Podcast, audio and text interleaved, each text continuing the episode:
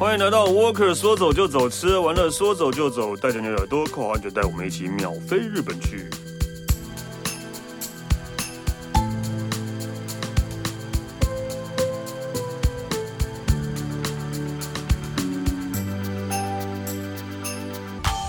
嗨，大家好，我是史丹利啊。今天这一集，我觉得我们要讲日本嘛，然后我觉得我们这一集讲的，嗯，我不知道哎，就是呃，来来讲的很有兴趣，但是我看大概就是，我大概就是，嗯，OK，我想大家应该都会有兴趣的，对对的，想法来跟大家讲。我们欢迎 Alan，史丹利好，大家好，哎，你刚拜托，你身为主持人的人。你看我这个人多么坦率，对，我才不在、欸。但是说真的，这个其实真的还蛮看人的啦。对啊，这真的看人啊，对啊，这种这种主题真的还蛮看人，啊、就是真的很有兴趣的，真的是会死命的去钻研，对然后真的像我们这种俗人，好了，对，就是只能不要这样说。哇，这个庙好漂亮哦，对对对。但是我觉得大家就是把它当成是一个观光景点来看就好了。也是的，对啊，就像大家会去那个浅浅草寺。浅草那个雷门那一个，对啊，大家一定会跟那个雷门拍照，大家也不知道里面里面在拜什么，也不知道。对啊，对啊，对啊，一样啊，就是很多都变成就是里面到底在干什么，然后这个地方的渊源历史什么，重点就是一点都不重要，反正我只要有拍照，我只要跟那个雷门的灯笼拍照到就好了，我在中间是同买东西吃就好了。好了，但是不管不管怎么样，其实我还是希望大家就是说，对于我们讲的东西，还是能够多多少少能够稍微的了解了解一下。OK，所以我们今天就是我为的就是为了这一集的节目，我下了一个非非常有趣的一个。slogan 就是，嗯，日本这几处都很神。哦，就是神明的神呐、啊。那为什么要特别就是弄了这一集？是因为真的日本有一些地方，不管是所谓的宗教的地方，或是说所谓的自然呃，或是所谓的参观的景点等等的，嗯，有的人就是把它誉为就是神仙所住，而且有神明所住的地方，甚至就感觉真的是世外桃源一样。像上次有一集，我们不是有讲到一个呃，是如果你没有非得这个季节去你才看得到的话的这样的一个节目，我是有提到一个地方叫上高地。对啊，对，其实如果你们有上，就是听完节目，你有去查那个照片的话，你会发现上高地真的就是被誉为神仙所住的地方，看起来真的很像神神仙会出没的地方，真的很真的很棒啊，真的很厉害。嗯、所以呢，我就想，嗯，那可以谈一下，可以聊一下有关于这部分的一些一些景点，或者说很特殊的一些宗教的一个地方，来跟大家做分享。哦，而且我看了一下你这次要讲的东西，那你没有讲到伊势神宫哦。其实我有想要讲，哎，对啊，我想说怎么这也是一个很重要的一个。庙，哎，庙嘛，算庙嘛，神宫。但是因为我的主题重点是这个地方很神，嗯，就是还是要牵扯到跟神话或者跟神明有关。哦，我不是说伊势神功不重要哦，嗯、哦，伊势神功是我心目中的第一名的神功。对，但是因为其实我觉得可以，好，顺便讲到这个，我就可以跟大家稍微简单讲一下，就是因为你们到日本去玩，大家应该可能在行程的安排当中、过程当中会遇到三个不同的宗教地方，一个就是神社。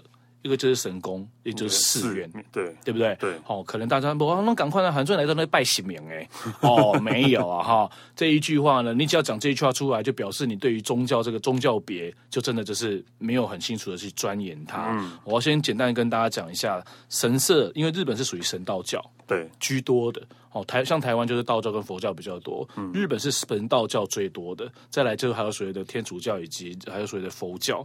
那因为神道教讲的就是所谓的有神论，是有神明存在的地方，哦，所以神社它是属于神道教，对，拜神的。那神宫呢？神宫是拜那个呃仙人。你知道我在 Q 你哦？对，仙人嘛，我不知道。对，神功，你只要看到听到听到神功，他百分之一百在拜某一代的天皇啊。对对，嗯哦，所以你只要看到神功，一定是拜天皇啊。对啊，一代。对了，对了，对不对？对啊，对啊，对啊。那不是每一个天皇挂了之后就一定会有神功。嗯，哦，也要看他对这个日本当时是不是对日本有很大的。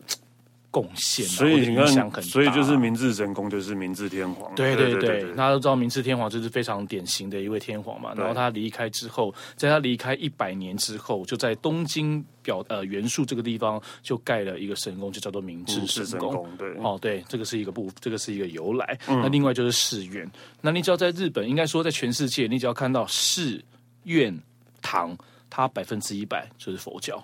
哦，所以你按照上面的字眼，应该就可以做简单的一个一个一个一个判别啦。嗯，对，所以我觉得大家今天到日本去拜这个去宗教地方的时候，可以稍微的简单的了解一下，才不会进去之后你在拜神、拜佛、拜菩萨，你自己都不知道。欸、那那请问一下，那台湾的寺跟宫 有什么差别？其实我有去问这，其实我有一次去北港朝天宫玩，嗯，对我就我过快速跟大家分享，是庙是就是北港朝天宫宫，就是北港朝天宫，然后我就是有这样的一个机缘去认识了他们的董事长，他就跟我讲说，其实为什么？因为你看，其实宫也是在拜神，对啊、神就是道教，对啊，但是为什么在为什么道？但是你看，有时候宫里面会拜观世音菩萨，观世音菩萨其实是属于佛教。嗯哼，这是按照如果你真的要去辨别的话，对啊。董事长跟我讲说，其实一刚开始的时候，有很多的像这种所谓的宫庙，一刚开始在还没有所谓的名字之前，嗯，其实在护持这个地方的都是僧人，僧人和尚，和尚。嗯，那和尚是道教还是佛教？佛是佛教，对佛教。但是之后，因为就是因为时代的一个变迁跟供神的关系，因为原本这个地方就已经有供的菩萨在里头了，他不可能把它平走。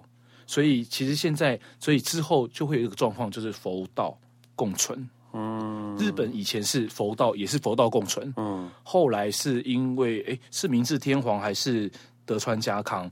哦，德川家康佛道必须要拆开掉的。嗯哼，对，所以你在日本也只有一个地方会看到鸟居，神社跟神宫才会有鸟居，啊、佛教不会有鸟居。要记得，嗯，有佛教的地，只要是佛教的地方，不会有鸟居。所以，当你在日本，你只要看到鸟居，百分之一百不是神社，就是神宫，对，绝对是这个样子的。所以，日本呃，台湾，我们台湾的宫庙，听说有这样的一个一个过程。所以，其实现在有很多的宫庙，他们很极力的在推广，就是所谓的佛道一起宣广，呃，一起宣传的推广啦。所以是这个样子的。所以有的时候。有的时候我就会开玩笑，就是打趣的讲，请大家不要介意哦。就是说，我们都会神不神，佛不佛的。其实对啊，我从小拜到大，我也不知道我在拜什么。但是无论但是无论如何啦，我觉得自己的心意是最重要的啦。好，OK，好，好了，那么我们第二大家去最神的地方是哪呢？哇，这我超爱的出云大社。对。哇，这个名字真的是出云大社，大部分没去过，应该有听过这个名字吧？我觉得要去应该很少人，因为它其实不是那么的方便去。岛根县也很少人会去。对，因为你知道岛根县，因为它是位于在岛根县出云的这一个地方，嗯啊，因为岛根旁边就是鸟取，然后我要告诉大家，就是说全日本呢，就是岛根跟鸟取，他们永远都在争夺，争夺什么呢？在那全最少人，对最少人 最少人旅游的城市，最少人旅游的城市。他们两个这两个县永远是第一名跟第二名，always。对哦，然后去年是鸟取，啊，今年会是哪一个不知道，但是应该不是鸟取就是岛根。我不知道我们应该有没有，我不知道我们在这边讲过，鸟取县也是全日本最后有星巴克的。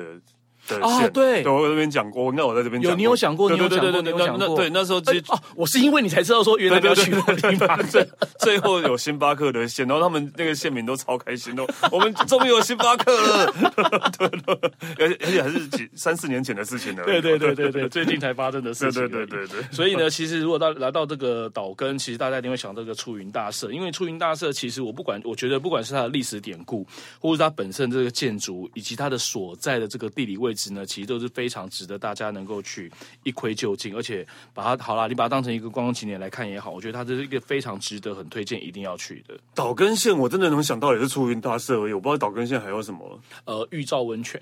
哦，很棒，OK，它的温泉也是非常的、非常的棒的。好，那其实呢，出云大社其实我就简单跟大家讲，因为我怕就讲太多的历史啊，什么、嗯、就是一些故事什么的，大概听啊听啊，而且晚上听一听，可能就是把把我的声音当成催眠曲，然后直接就睡着了，没有，大家会直接关掉，千万不要这个样子。对，哦，其实我觉得简单讲就是说，因为很多的神社也好，或者所谓的什么大社也好，其实他们一定会供奉的当地的神祇或者很重要的一个神明。哦，那我只能简单跟大家讲，就是。说，其实出云大社呢是算是日本的其中一个非常古老的神社。嗯，哦，那传说呢，这个里面呢所供奉的呢，就是所谓的开国大神。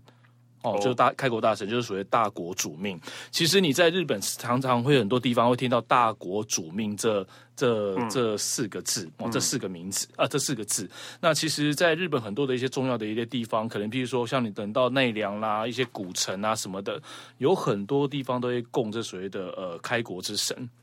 嗯，再来就是日本最厉害、最伟大的所谓的天照大神。对，哦，因为天照大神又是被称为称为所谓的太阳神，所以日本他们非常的骄傲，因为他们认为他们是太阳神的儿子。哦，对，太阳神之子。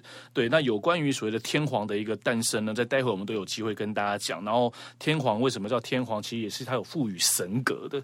嗯，对，他是神明的神明的后神明的后代，对对对，对，所以你不可以把天皇当成一般的人类来看，那 天皇所以天皇也没有护照，也没有身份证，天皇没有护照，也没有身份证，没有身份证，没有错，没有错，没有错。对，所以出云大社这个地方的话呢，其实我觉得就是说，大家可以简单知道它的简单的历史背景之外，再来是因为它的建筑物呢非常非常的漂亮。那其实包括了就是这个呃，现在讲到的出云大社之外，再来还有包括了刚刚讲到我自己个人非常喜欢的伊势神宫。三重县的伊势神宫，以及位于在大阪府的筑吉大社，嗯、这几个地方的建筑物呢，都有一个共通性，因为呢，他们的屋顶，他们的呃，这个屋顶的一个特殊的一个建造的一个名字叫做神明造，造的意思就是制造的那个造字。那呃，大家可以透过网络上的图片，它的屋顶不一样的地方，是因为它很它的木桩有点像是交叉的一个造型，然后是凸显出来的，它不会是藏在建筑物里面的。跟一般的呃所谓的茅草茅草的那种所谓 kayabuki 那种茅草的建筑物又完全是不一样的。嗯、可能我这样讲，可能大家比较没有办法想象了。现在欢迎大家可以上网去看一下，对，Google 一下，就是你就可以大概可以知道，就是呃，Alan 在讲什么了。对，好，你就把它想象成，就像你的两个，你就把你现在两个手指头放在呃交叉凸出来的那个就是木桩。那像这样子的一个造型，在日本的这个神社神宫里面，就叫做神明造。哦，对，它不是每个神社都是这个样子的，是不同的。因为日本的各地的这个呃神社或者神宫也好，他们的屋顶的造型呢是完全是不同的。而神明造呢，是日本在这个所谓的呃宗教的地方，算是比较传统的制造方法之一。所以，其实你到了出云大社，你要你要欣赏什么呢？一要知道它的历史背景，简单的知道之外，再来就是它的建筑物，再来它最主要的呢，大家就是为了这个东西而去的，要去看它的连柱神。柱莲神，哦，对不起，祝联神，对，祝联神。那什么是祝联神？就是，嗯，其实在日本过年也都会看到啊，对对对，就是绳子。就是绳，就是草绳啊，对啊，对，用草绳，然后把它捆绑，对啊，捆绑在一起，有点像麻花的感觉啊，对对对对对对对，有点像麻花，对麻花，这个就形容的很恰当，对麻花的一个造型。嗯，然后呢，在出云大社这个地方，它有两个地方会把它悬挂在他们这个所谓这个建筑物的上方，一个呢就是他们的拜殿，拜殿就是最主要的那一个，另外还有就是神乐殿，哦，最大，呃，有两个，全日本最大的驻联神。第一个大，第一大跟第二大的全部都在这，而且它的重量非常的夸张，一个是一点五吨，另外一个是五吨重。嗯，都在出云大社。对，都在出云大社，很多人都是为了这个柱连神，然后去到去到这个出云大社，要去看一下全日本最重的柱连神到底是什么样的一个模样。对了。那其实那个建筑物的 建筑物的那个本，我觉得建筑物本身它很吸引人之外，再来是这个地方它的传统的拜拜的方法也是有别于其他的神社跟神宫，全日本只有这个地方是这样拜的哦。嗯，你可以你去拜神社神宫怎么拜？拍拍手拍两下的，对，这样拜。对，好，你们到那个日本去拜拜的时候呢，它有一个数字叫做二二一。一般来讲都是二二一。什么叫二二一？第一个二就是行礼两次，嗯，对着神明先行礼两次。第二个二就是击掌两次，嗯，第三个一就是再行礼一次。嗯，这是一般通俗，你到了神社神宫都是这个样子的。对对对对对。但是只有出云大社是不一样的。出云大社出云大社是二四一，行礼两次，拍四下，拍对拍四下，然后行礼一次，就在出云大社这个地方。然后你不要问我为什么。因为我也不知道，如果很多人在拜拜，就变成大家都在拍手的感觉了，因为要拍四下，对吧？对，到这边拍拍拍拍，到那边拍拍拍，对啊。那只有出云大社这个地方，它击掌的方法是这个样子的，大家可以知道。然后我想跟大家分享一件事情，非常好玩。像像我们不是呃有去讲有一集，呃，就好像上一集吧，还是哪一集，有讲到那个青豚的那个事情。嗯，侵屯，对，嗯。其实，在日本也有这样子一个节，一个这样子的一个一个。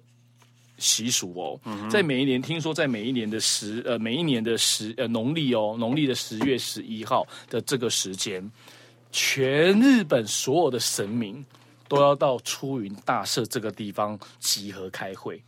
开什么会？哦、要回报各户人家他们的那个状况到底是什么样？是真的有这样？呃，传在在他们文化传统上面是真的是有的哦。嗯、所以在这一个月，就是在这一个在这一个月里面，就是一个月里面的这几天，很好玩。这个月份叫什么呢？叫做神无月。所以就全全日本的神都不见了，全日本的神都会聚集到出云大社，所以那几天就在除了在出云大社之外，去其他神社拜拜都没有用。对，欸、当地人真的是这样，应该说日本人知道都是这样讲，所以那个那个时间叫做神无月，就不用去拜拜。但是只有出云大社叫做神在月，嗯。为什么？因为神明都在这个地方，所以你说对了一件事情呢。所有的神明都在出云大社，只有神明出云大社有神，其他的神社都已经到这个地方来回报了。所以那时候都不用拜拜了，对 对对对，那时候拜拜是也没有这样，就是说他的一个传说的故事啦。对，非常的好玩。对，所以出云大社这边的一个历史典故跟建筑物很棒之外，再来就是它是非常靠日本海的地方。所以它景，它的那个整个这个风光其实非常的秀丽，然后有机会我们到这边老街上的东西也是非常的好吃的。那因为靠海，其实这边的海鲜也非常的不错。对，所以他们那个呃，像表参道上面的老街上面，很多的一些当地的小吃餐厅啊，什么的，其实你就会看到很多的海鲜，尤其是松叶蟹。OK，对对哦。应该之前有讲过，但还是要跟大家讲一下，就是那个表参道啊，并不是只有东京那一条在卖衣服的那一条而已。对，哎，对，主要的表参表参道是就是呃，人民去那个庙神社啊，神社或是神宫之类都是啊的的的道路，对，通往神社的道路就叫就，就是参道，参拜的参道，对，所以。所以那个大家都知道，东京那个百表参道其实就是往源自神宫的参道的道路，只是现在现在变得很豪呃时尚，好像感觉是一个观光景点，对，变成观光景点。其实它不是观光景点，对，但是听到表参道说哇，好时尚的感觉。对对对对对，它就是对于宗教的部分来讲的话，是一个很通俗的一个名称。对，就是对参道的所有的神社神宫，还有这个所谓的佛教的地方，都会有所谓的参道，嗯，对，都会有。对，所以第一个跟大家分享的是出云大社，接着这一个的话呢，也是在呃这个地方是在跳到九州。最南部的一个县叫做宫崎，哦，对，Miyazaki，好像大家对宫崎好像也是蛮。比较陌生吧，对宫崎的印象可能就是之前那个搞笑艺人当县长啊。哦，对对对对对，东东对，然后他是很厉害，因为他的关系，他把那个宫崎牛整个对啊，整个发扬光大。然后他叫宫崎的呃，我记得芒果啊什么的，芒果好吃，因为也是热带的地方，但是好贵，比较热的地方。对，日本的水果都很贵，好贵哦，他们芒果。但是我还是要跟，虽然说我们在讲日本的节目，但是我还是要跟大家讲，全世界最好吃的芒果还在台湾。对，水果水果真的都是，日本水果真的贵到我都会觉得他们真的。你知道我有一次去工，就是去宫崎工作，然后刚好也是产季，嗯，然后那个路边一颗一颗芒果，随便一颗都是三百多块钱，嗯，台币，对，台币，而且它是便宜的。那得一颗芒果五千块日币的，对，所以 很夸张，莫名其妙。对，台湾都是，哎、欸，台我们台湾都是论斤称两卖，他们是一颗一颗一颗卖的。你看，我们的农民多可怜。哦，那宫崎这边的话呢，在我还没跟大家介绍这个地方之前，其实宫崎呢有一个有一处，因为宫崎它的它的这个地理位置的关系，哈，它的。那其实它是靠呃这个太平洋，嗯，但是因为宫崎的那一面的话呢，其实它在早期之前有一个另外的一个称呼叫做日向滩，日月的日，向就是方向的向，叫做日向滩。嗯、在日向滩这个地方呢，其实有一处有一个他们当地的所谓的宫崎的一个公园，然后那边可以看到那个什么，智利是不是有个爱魔像啊？你说摩爱吧，摩爱像对，为什么都讲相反？摩爱。摩爱像。头很长，脸对对对对对，然后那个也是世界文化哦，我知道了，对对对，我知道了，宫崎那个对对，有没有。莫名其妙？你不用飞智利，你只要飞宫崎就可以看得到了。那个真的太莫名其妙，到底为什么呢？对，其实还蛮好玩的啦，你在那个地方就可以，而且它的那营造出来的气氛真的很像智利那边的，因为它就是在那个高山上，然后它完全没有那个视野的障碍物，后面就是太平洋。对。对，我记得我当时看到那个照片，然后恭喜那个摩艾像，我就觉得为什么我这边要弄个摩艾像？是要吸引观光客吗？对吧？他就是要吸引观光客啊。这可是不觉得有点蠢吗？对对对，蠢吗？要什么要抄人家的东西呢？你看现在大家现在不在想那种秒飞什么一秒。就是什么那么假呃伪伪日本伪日本，然后伪欧洲伪什么的不是很多吗？对不对？一样的感觉嘛。OK 了啊。但是我重点是在宫崎这个地方呢，有一个非常特别的一个神宫呢，叫做地户神宫。哦，叫做地户神宫。地呢，就是呃，左边是兄弟姐妹的地，然后右边是鸟的那个地字。该不会就是第五的那个地？对，就是第五那个地。第五是一种鸟。对对。然后户呢，就是江户的户，叫做地户神宫。那我要跟大家讲的是呢，地户神宫这个地方呢，它的特别处是哪呢？是什么呢？一，它就是日本天第日本第一个天天皇诞生的地方。哦，这是很重要的。所以它为什么会有所谓我讲的很神的力？就因为。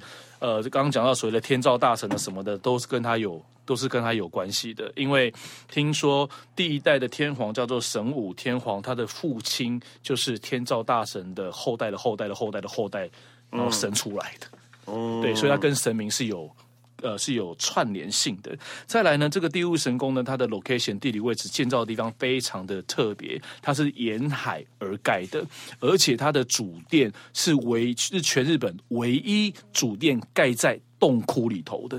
哦，好酷哦。对，所以它在建造上面，其实它的建造其实非常的不容易。对啊，很很难的。光现在我讲的，你看它是沿海盖，沿海然后盖在洞窟，盖在洞窟里头。为什么要这样呢？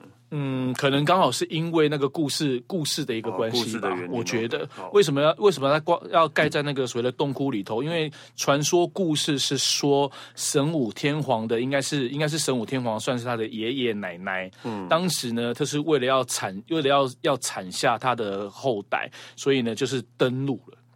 为什么要登陆？因为听说呢，他的爷他的奶奶是海是海底神宫的其中的一个神明。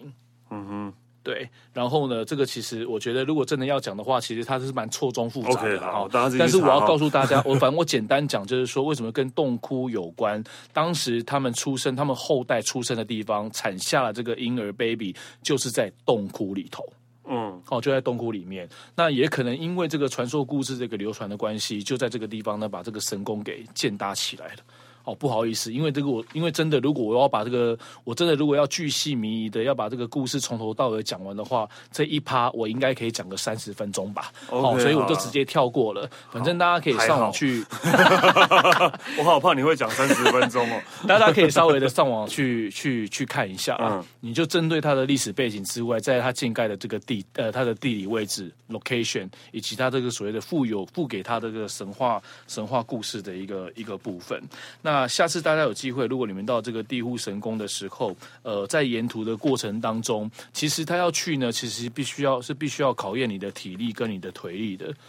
因为他，你不不然你开车或是你坐巴士，其实他下车要爬上去。对，因为你下车的地方要走到神宫真正的所谓的大殿哦，大殿那一段路其实没有很困难，但是也没有你想象中的那么的容易。嗯，因为是真的要要爬上爬下，有斜坡，有楼梯啊什么的。嗯，对。但是沿途的这个风景呢，绝对是会让你叹为观止的，因为它的整个这个沿途，就是我刚刚讲到的日向滩，都是面的这个太平洋，所以它景。色非常非常非常的棒哦，非常的棒。那其实在，在在你们要去这个呃地户神宫之前，如果可以的话，大家呢其实可以把这个我现在我刚刚没有提到、没有聊到的神话故事的这一段，可以先稍微的知道之后，你再进去。进去之后，可能就会比较有感觉了。没有错。为什么我要特别要提醒大家这一件事情？是因为它沿途上它会有很多的一些雕像。木偶、建筑物什么等等的，都是跟神话故事是会有关系的。对，所以当你走到这个地方，看到这个东西，你就会想到，哦，原来这个东西是神话故事里面所讲到的哪一段？对，就可以看得到。甚至呢，在它的这个洞窟里头，里面有一个非常有趣的一个岩石，叫做鲁岩。乳就是乳房的乳，嗯，乳盐，嗯，对，为什么会这个乳盐留在那个地方？就是传说呢，当时就是这个神明，就是这个妈妈，她没有办法留在人间照顾她的小孩啊，因为小孩刚出生，你又不可能就是说弃而不顾把他丢在那个地方，因为小孩子要干嘛？要喝乳水。对，于是这个神明很厉害，他就把他的乳房留在那个地方，回到他的这个呃这个呃呃海底神宫里面去了，这样子小孩子才有办法透过。过这样的一个方式，继续收取这个母亲的这个乳水，可以长。所以那个乳房就变成一个石头这样。对啊，对你去看，你你去看那个造型，还真的是有点像乳房。然后它的那个乳，就是它的那个岩石的最顶端是会滴水的。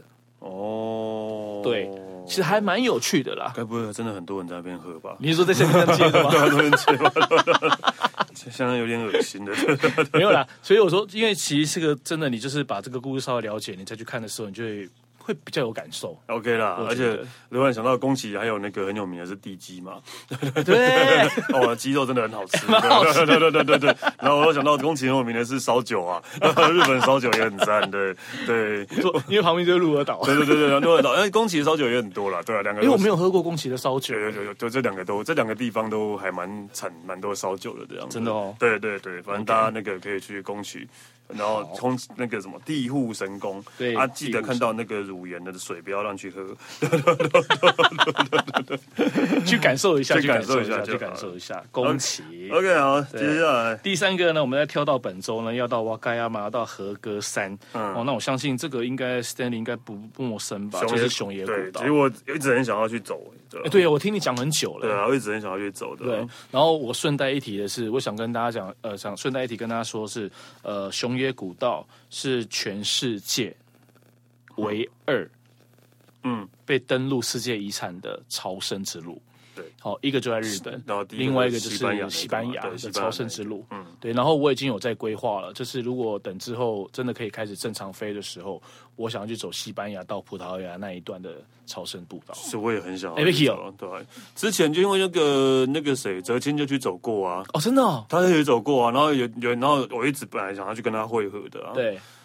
但我就不知道为什么没有去了。我本来想要跟他走一段了，对吧？是、哦，我本来想要跟他走一段，然后但是后来就就变成另外一个人去，我没有去。因为我有一个朋友，他花了大概一个半月的时间，大概四十多天，走了一千两百多公里。嗯，对，对，那个就是呃。哎，就是就是就是另外的事情 了，对对对。但是是走那个其实是很辛苦，因为白天真的很热。他们说他们走到十二点一点，那就就真的不能再走了，因为太阳真的太大了。对对，所以为什么有人要去走这个朝圣朝圣步道？其实他们就要去体验以前修行人的那一个状态是是怎么样。因为其实现在就是修行，其实说真的比较容易了。对啊，坦白讲，所以其实一到目前为止，其实不管是日本人或是外地的人，甚至有很多的，就是尤其是西方人，他们真的就是会远从他们的国家来到日本的熊野古道的这个地方。对，哦、那熊野古道其实它是很重要的一个世界遗产之外，在这个呃熊野古道的里头，除了就是我们所谓的呃在行进步程的这个这这个呃道路之外，其实它是深入在会是会深入山区的，同时它也是日本非常重要的三大灵修。三大灵修地，嗯，对，讲到三大灵修地，除了就是现在的熊野古道之外，再来一个就是高野山，哦，高野山是奈良，对。对，另外一个呢就在长野的护影神社，对，护影神社，嗯，这是日本的他们自己当地人去去选出来的三大，三大灵修，对，然后，嗯，因为我有一次去工作带团的时候，然后。当然我去过很多次了，嗯，但是每次去的时候那种感觉都完全不一样。然后我有一次我就是到了熊野古道，因为熊野古道呢有几间神社跟寺院是很值得大家去参观的。一个呢就是熊野本宫大社，嗯，另外一个就是所谓的熊野素玉大社，另外还有所谓的纳智大社。这三个被称为当地的熊野三山，也被称作为所谓的熊野三社。为什么要这样子叫熊野三山？是因为他们各占的。一个山头，哦，一座山有一座一个神社，一个山一个神社，对，一个庙。所以朝圣者他们就是会利用徒步的方法去走这三个地方。以前走真的很辛苦，现在走比较轻松，嗯，因为道路的一些规划、开垦的一个部分，因为不像现在有楼梯啦，有什么柏油路啊，帮你弄得舒舒服服的啊什么的。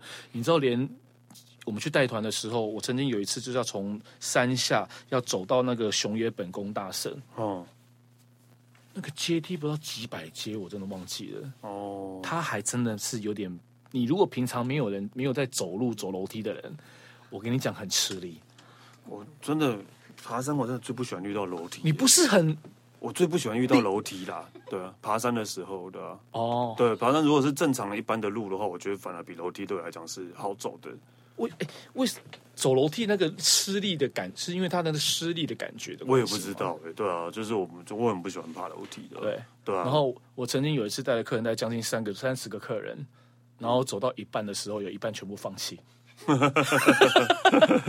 哎，你看现在这个社会，大家对于这个事情，他就觉得啊，我是可以随时放弃的。对啊，其实放弃很容易啊，但是你要坚持很难。那你走到一半再放弃哦，也是下下楼梯而已，还好啦。但是其实你就透，因为其实有时候你就是透过那样子的一个过程，你就是可以去发现到自己的心里，还有自己的脑子里在想什么事情。其实它也是修行的一个、啊、修行的一个过程啦。是啊，这个也是跟那个四国的那个八八十八个什么哎哦，对对对，寺庙巡礼片路，对对那个片路。对对对。但是我觉就是我觉得你到这个玄月古道，你就不管你去参拜哪一个神社，其实你只要走到上面或者走到一个该要走的一个目的的时候，你所看到的景色。真的非常的漂亮，好比说那个地方有一个日本最高的呃，日本的一个其中的一个比较高度比较高的，就是我们讲落差很高的一个瀑布，叫做纳智瀑布。嗯，对。然后呢，另外呢，就是这个纳智大社旁边有一个很重要的一个文化财产，叫做清安度寺。清安度寺它很棒的是，因为那边保留了一个非常完善完整的一个塔，叫做三层塔。那因为纳智大三重三呃啊三重塔，对不对？对，对，对，对三层塔三重塔三层对三重塔三层。三重塔，对，三重塔，对对对，因为三层塔是我们的比较口语的一个一个说法。如果说你在这个所谓的平地的话呢，其实你透你走到平地，你就会看到这个纳智大社。纳智大社旁边呢，就是纳智瀑布。其实那整个建筑物搭配了现场的整个山的环境，还有那个瀑布的一个造景的一个诶一个瀑布的一个感觉，其实那画面其实非常的漂亮。嗯，而且我每一次去，让我很感动的一件事情是，因为它的那个。其实你是离瀑布其实有很大的一段距离的，嗯，但是它其实在你的眼前，那你面前就会有一个所谓的这个鸟居，鸟居前面其实它就会类似像那种所谓的呃香炉，就是烧香拜拜的一个放插香的一个地方，嗯，你就会看到那个香火永远都是很鼎旺、很鼎盛的。哦，表示什么？很多人会到这个地方来，对，对，会到这个地方来。其实有时候我就看到这个东西，我就还蛮那个画面会感动我，我也不知道为什么。因为你就对这些有兴趣啊！史丹利，你给我提起精神起来。耶，yeah, 好嘞，好，好，接下来，对，然后呃，就是这边的话，其实就是除了如果你不把它当成是一个朝圣之路，你也不把它当成一个世界文化遗产，其实你就来欣赏这个地方的大自然的环境跟一个历史的建筑，其实我觉得也是自然合情合理的啦。对啊，对，看照片真的很漂亮。对，然后我真的要跟大家说，这个地方的磁场真的很厉害。你真的是会相信那种心灵 SPA 的那种心灵？我不要讲，我觉得宁可信其有，不可信其无。嗯，对。然后能能量景点之类，你真的哦，它就是 Power Sport，对啊，就 Power Sport，真的，对对对。然后我真的每次看到日本那边 Power Sport，我都觉得你到底在 Power 什么？真的，我有一次我到那个，我就是到的那个那，我就是走到那个呃熊野本社。本宫大社就是要走楼梯很高的那地方，到它最顶端，嗯、然后远眺就是那个青安渡寺，看到三重塔，然后还要看到那个纳智瀑布，我很感动之外，我一踏入到那个大社，我是全身鸡皮疙瘩全部会会藏起来，嗯，太冷了，因为那个 风吹来太冷了，没有那个地方的能量真的很好，对，那个地方很适合做。做一些灵修，OK 啦，对啦，你就真的真的对这个有兴趣的，当然就会那个了。目的性不同啦，目的性不同啦，你可以把它当成就是一个观光感受自然的，对，我是去感受自然。对，其实是其实是可以的啦，其实是可以的，因为它真的是在三重，在三重这边是非常非常非常重要的一个观光景点。OK，对，所以大家可以就跟大家分享一下熊野古道。好，那接下来这一个的话呢，可能大家呃，我们就把这个距离再拉近啊，这边也是我很喜欢的。然后就是金刚线。哦，对，我记得你第一集来就是讲金刚，对,對你第一集来就是讲金刚，啊、對,對,對,對,对，金刚大师，对对对，没错。金刚，金刚，对对对，然后要跟大家讲到金刚，那金刚其实太大，直接讲不完。然后我要跟大家介绍的是，这个是在二零一二年的时候，包括了这个地区，还有包括了这个富士山，连同被登录世界文化遗产。哦，这个地方叫三宝松园。嗯，好，三宝松原。那你只要看那个字，数字的三宝或者宝松是松，原来的原，三宝松原。既然叫松原，这个地方就是有满满的松树，松树，而且它很夸张，因为这个地方的松树，而且是黑松哦，它是重达超过有五万棵。我我很努力没有接沙石，忍住我的。然后。为什么这个地方的松树会这么的多？其实有一个很大的目的，因为是水土保持的问题啊。对，再来它可以挡沙。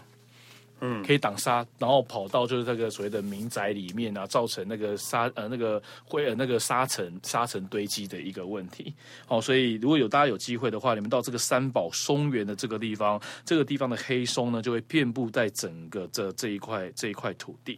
那这个地方跟神有什么关系？有什么关系？对、啊，好，这边呢就是有一个非常有趣的一个传说故事呢，叫做羽衣传说。羽就是羽毛的羽，羽毛的衣服的衣，因为听说就是。有一个农夫呢，他就是有一天呢到这个地方，然后在捕鱼的时候，然后登岸看到一件非常漂亮的一个衣服。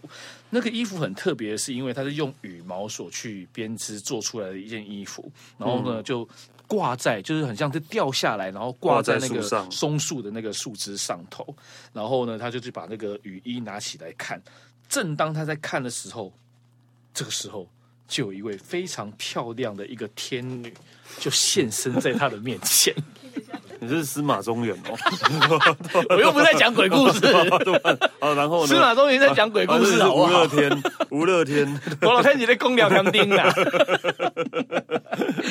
好，然后呢，然后那个这个雨这个农夫看到这个仙女呢，天女就突然哦，就大吃一惊，就问说：“你想要做什么？”哦，他不是要侵犯他哈。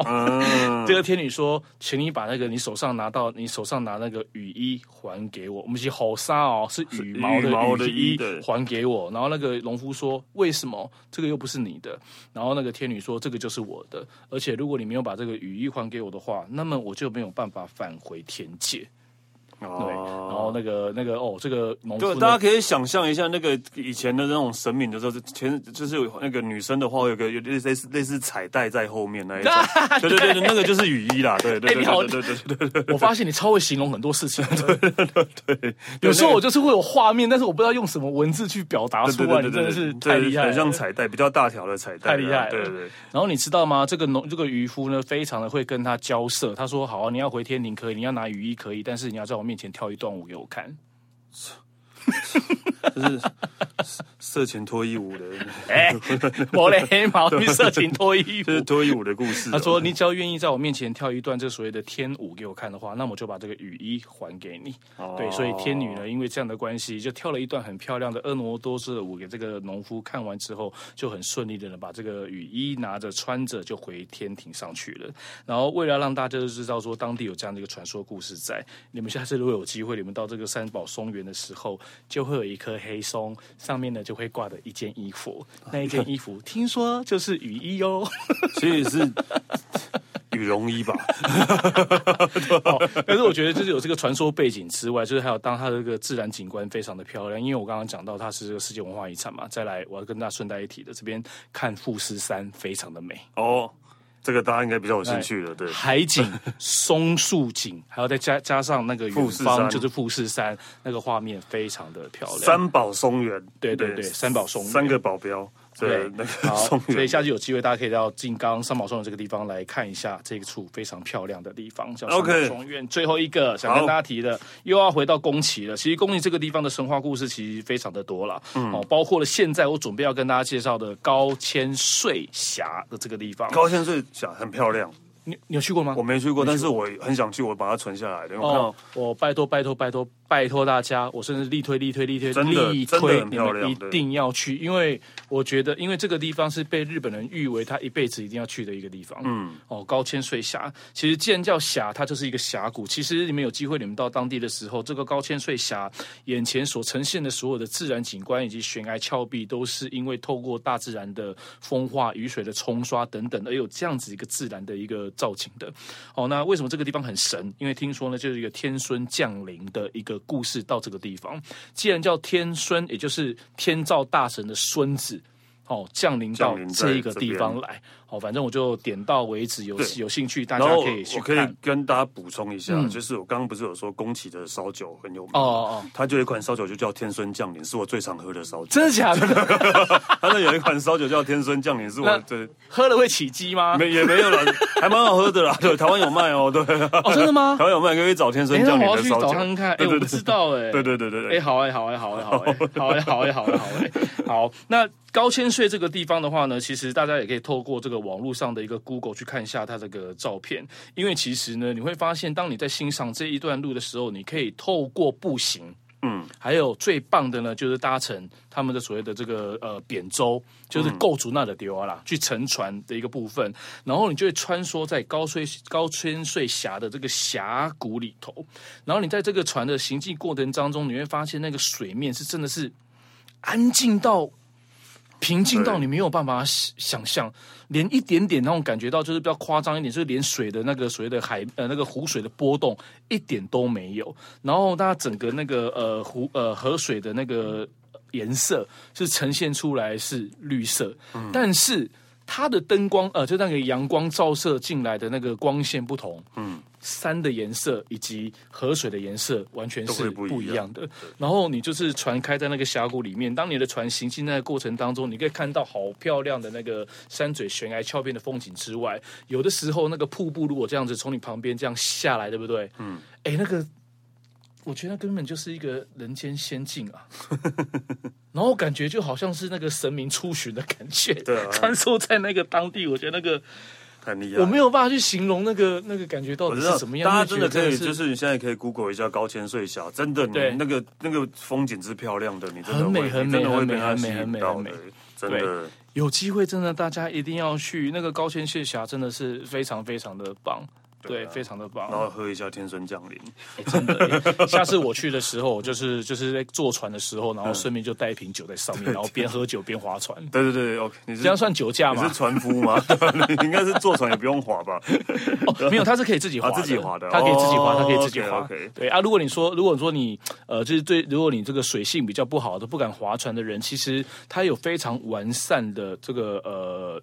普图呃人行步道，嗯，就是徒步道，你可以利用步行的方法，它一样呢，你就可以在这个地方，在它规划的这个动线当中，把整个高千穗峡把它看完一圈，Okay. 可以得到同样的感觉。